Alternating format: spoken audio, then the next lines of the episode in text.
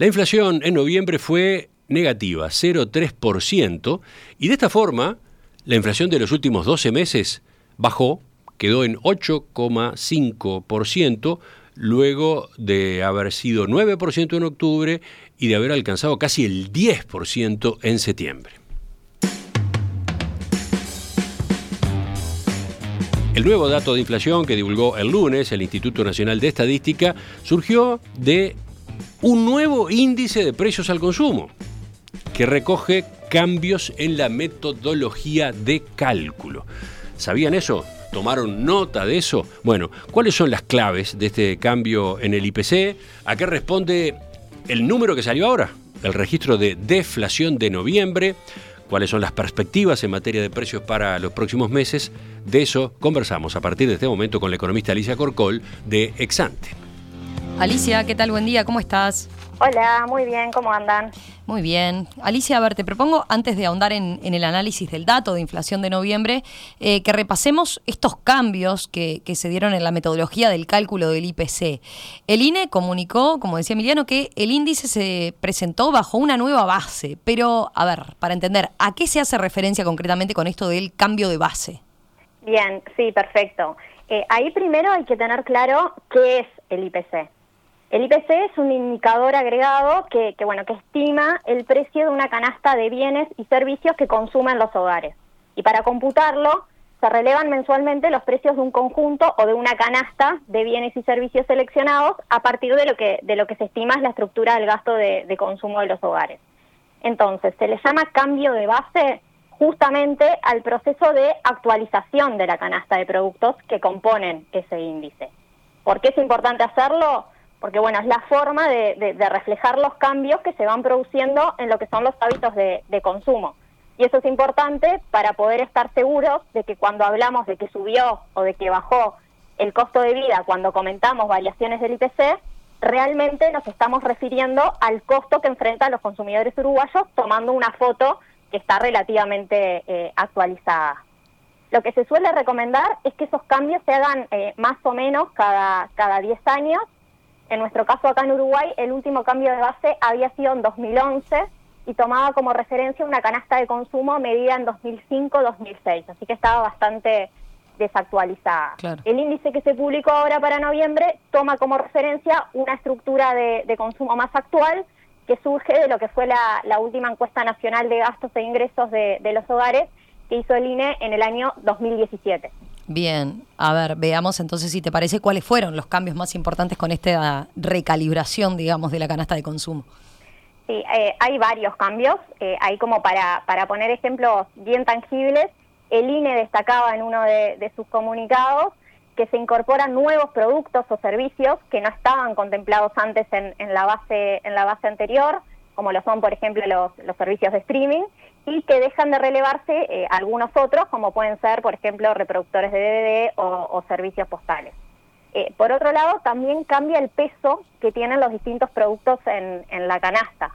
Si comparamos lo que es la composición de este nuevo IPC respecto al, anterior, vemos que bajó el peso de los bienes y que aumentó el peso de, los servicios.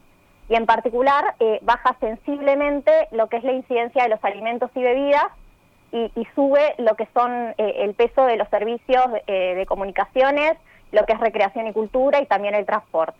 Ahora, este no es el único cambio metodológico del nuevo IPC porque también hubo otras, otras modificaciones. A ver, ¿podemos seguir comentando alguna de las, de las más importantes? Sí, ahí dentro de las más importantes tenemos que se introdujeron algunas ciudades del interior, que se mejoraron lo que son los relevamientos de, de captura de la información, aprovechando obviamente la, la tecnología y que hay nuevos tipos de empresas o de establecimientos que son relevados.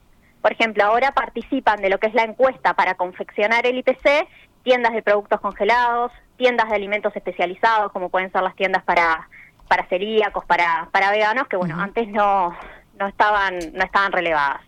Eh, después también tenemos que aumentó bastante la cantidad de, precios considerados, pasaron de unos 35 mil precios antes a unos 45 mil precios aproximadamente en el, en el nuevo IPC, y esta en parte sucede porque se introdujo eh, algo nuevo, que es el concepto de variedades adentro de, los productos que se relevan, que eso lo que busca es darle eh, como flexibilidad al índice cuando los productos van teniendo cambios en el tiempo. Entonces esto es así.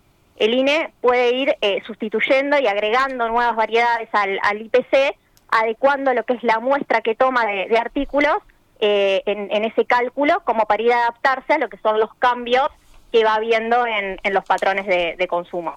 Bien, queda entendido, Alicia, entonces esto. Despejado este tema, eh, vayamos ahora sí por el dato de inflación de noviembre, ¿no? Porque el IPC cayó en noviembre 0,3%. Sí. O sea que en realidad tuvimos deflación, ¿verdad? Algo a lo que nosotros acá en Uruguay no estamos muy acostumbrados.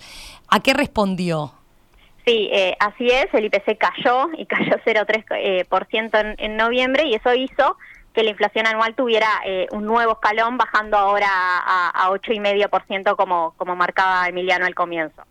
Nosotros en Exante en realidad ya teníamos prevista una inflación que iba a ser muy baja en noviembre y una moderación en esta medición anual de, inflación, eh, dado lo que fue el aflojamiento de, los precios de los alimentos que hubo a, a nivel internacional, así que ya era esperado.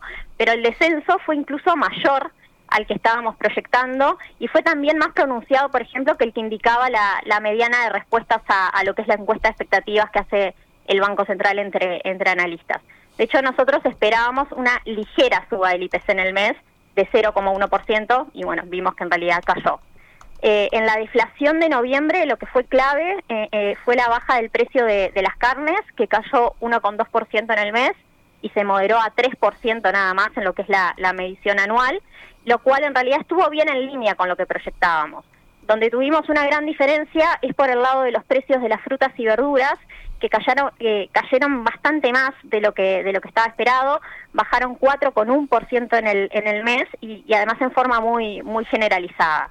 Eh, también tuvimos una menor inflación en lo que son los rubros transables no alimenticios, que, esos son aquellos, eh, aquellos rubros que están como más impactados por la dinámica del dólar y entonces recibieron de forma muy directa lo que fue obviamente la, baja del, tipo de cambio que cayó 3% en, en el mes.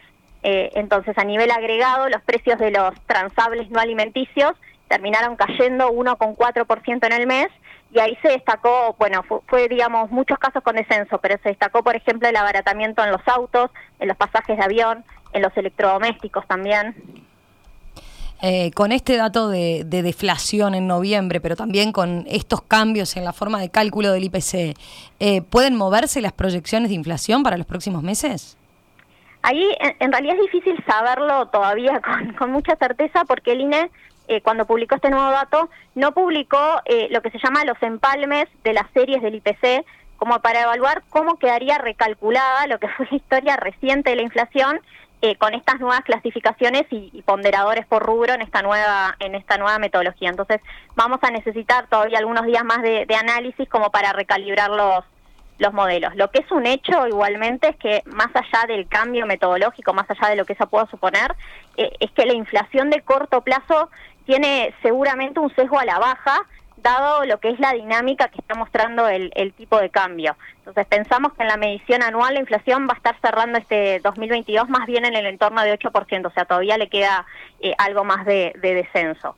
Y entrando en 2023, eh, esperamos que la inflación siga cediendo, sobre todo en lo que es el, primer tramo del año, esencialmente porque no, no se van a repetir eh, incrementos de precios tan marcados como los que habíamos visto a inicios de, del 2022, fundamentalmente a nivel de lo que es alimentos, de otros productos transables no alimenticios y, de los combustibles, que si recuerdan son todos rubros que habían alcanzado picos de inflación a principios del, del año pasado. Entonces, en forma preliminar, estimamos que la inflación podría cerrar el año que viene eh, más bien en el entorno del 7% eh, anual, lo que bueno, igual implicaría quedar por encima de lo que es el, rango meta que, manejan las autoridades, que va de 3% a 6%.